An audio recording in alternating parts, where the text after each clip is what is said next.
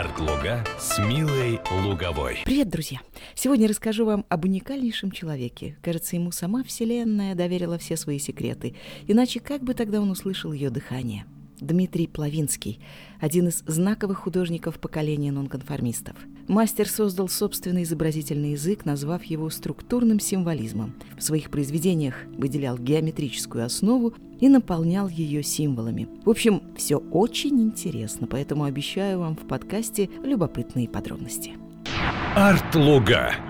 Галерея Веллум умеет удивлять. В этот раз выставкой Дмитрия Плавинского «Двойные отражения». Проект посвящен 85-летию со дня рождения художника и охватывает более полувека его творческой биографии. В экспозицию вошли как ранние работы Плавинского, так и последнее произведение мастера «Путь в бесконечность», написанное в 2012 год ухода художника. Вечность, слово, небо, земля. Полотна Плавинского наполнены символами. Философию художника, как мне кажется, можно постигать бесконечно. Откуда он черпал знания и в чем особенность его творчества, рассказывает основатель галереи «Веллум», куратор проекта Любовь Агафонова. Я что заметила в его творчестве и вообще в его значении для нашей культуры – да, он представитель так называемого второго авангарда, но он единственный из своих ровесников, кто создал собственный изобразительный язык.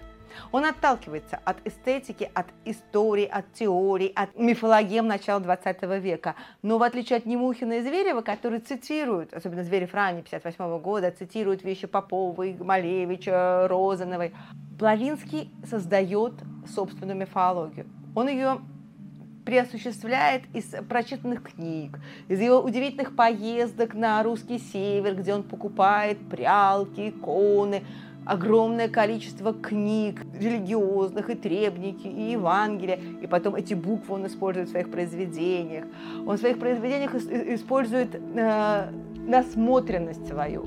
Даже мотылька, который летит к фонарю в деревенском доме, он изображает на фоне славянской вязи, и это очень классно сочетается. Это получается одна удивительная такая сакральная история, в то же время очень артистичная и очень смешная. Он, с одной стороны, как бы цитирует э, тысячелетний опыт э, культуры, там и теорема Пифагора, и геометрия, и мифология среднеазиатских народов – с черепахами, с песками пустыни, и цитирование Библии, и любование русским православием. Посмотрите, пожалуйста, на строящуюся Евангелие. Это некая аллюзия там, возрождающейся церкви, которую он так хотел, когда на фоне книги, опять книга всегда у него присутствует на фоне книги, он как бы воссоздает реставрацию здания, которое разрушено в советское время.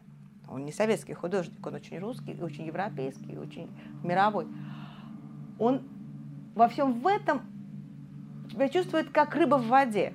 Он не боится смешивать невозможное. Смешивать невозможное. Землю с небом, макромир с микромиром, западную культуру с восточной. Довольно сильное влияние на творчество Плавинского оказала Средняя Азия – можно сказать, что эта земля перевернула жизнь художника, положила начало новому творческому этапу. Чем Средняя Азия покорила Плавинского и что он там для себя открыл, рассказывает вдова художника Мария Плавинская. В Среднюю Азию он попал первый раз в 1957 году. И просто ему было интересно, он на, на какие-то совсем крошечные деньги поехал, купив билет в одну сторону. Дальше он был поражен тем, что он увидел землю, которая была высвечена светом, практически бесцветную. Вот выжженная земля, плюс мусульманство, где не было изобразительного искусства, а в основном геометрическая традиция, эти две вещи, они легли в основу его миропонимания наравне с э, православием. То есть вот две традиции, мусульманская и православные, они прямо с самого начала, они стали основой его творчества. В Среднюю Азию Плавинский приезжал много раз, но первая поездка туда стала для художника очень важной. Она вдохновила его на создание работы, ставшей, как оказалось, энциклопедией всех тем, к которым мастер потом возвращался. Вот что об этом рассказывает Мария Плавинская. Вскоре после первой поездки в Азию написал работу программную, как оказалось называется «Голоса молчания», где она, а, она очень по цвету не яркая, очень сближенные тона.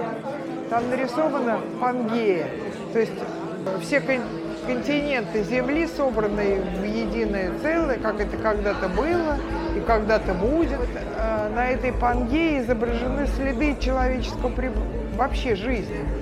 Это и животные, и человек э, со своей деятельностью, и постройки, и, и чего там только нет. Ведь теорем Пифагора, и там птичьи перышки, наскальные росписи э, древних людей. То есть все, чем знаменито человечество, вот все это отпечатлел э, в этой Пангее. В произведении «Голоса молчания» Плавинский впервые развивает тему единого времени – эта работа сейчас находится в Метрополитен-музее в Нью-Йорке. В дальнейшем неоднократные поездки в Среднюю Азию привели к созданию серии «Череп и Коран» и объекта «Азия. Город мертвых». А еще именно после поездки по Средней Азии был создан знаменитый персонаж – черепаха. Самую раннюю знаменитых черепах можно увидеть на выставке в галерее Веллум. А, черепаха, вообще черепах у него много. Черепаха с этими кольцами, да, закрученными, многолетними – то же самое у него постоянно повторяющийся афорт э, торец. Э, разрезанное дерево тоже с этими, с этими временными кольцами. Он, э, начитавшись э, восточных, восточной мифологии, в первую очередь, конечно, мы обращаемся к э, Междуречью, мы обращаемся к Ассирии, мы, мы к шумерам, мы обращаемся к, к индейцам, мы обращаемся тут же к народам нашего Алтая, они везде перекликаются. Годы, которые наслаиваются на черепашьем панцире, которые наслаиваются на разрезе дерева, одно кольцо, один год, и в то же время индийской мифологии, египетской мифологии, змея, кусающая свой хвост. Очень он любил говорить о вечности. Серьезно это? Или опять он просто над нами стебется? Мы сейчас не докажем. Мне кажется, он и серьезно играючи, а иначе неинтересно. Но здесь не про иначе. Здесь двойные отражения Дмитрия Плавинского, художника, услышавшего дыхание Вселенной и поведавшего нам ее секреты. Он не серьезен при всем при этом. Про него говорят, что художник энциклопедически образован. Он автодидакт. Все, что он знал, он получил из книг. Вопреки, а не благодаря повседневности в советское время очень много было скрыто, особенно касаемо религиозных, э, религиозной литературы, особенно касаемо там, тем процессам, которые происходили за пределами закрытого железного занавеса Советского Союза.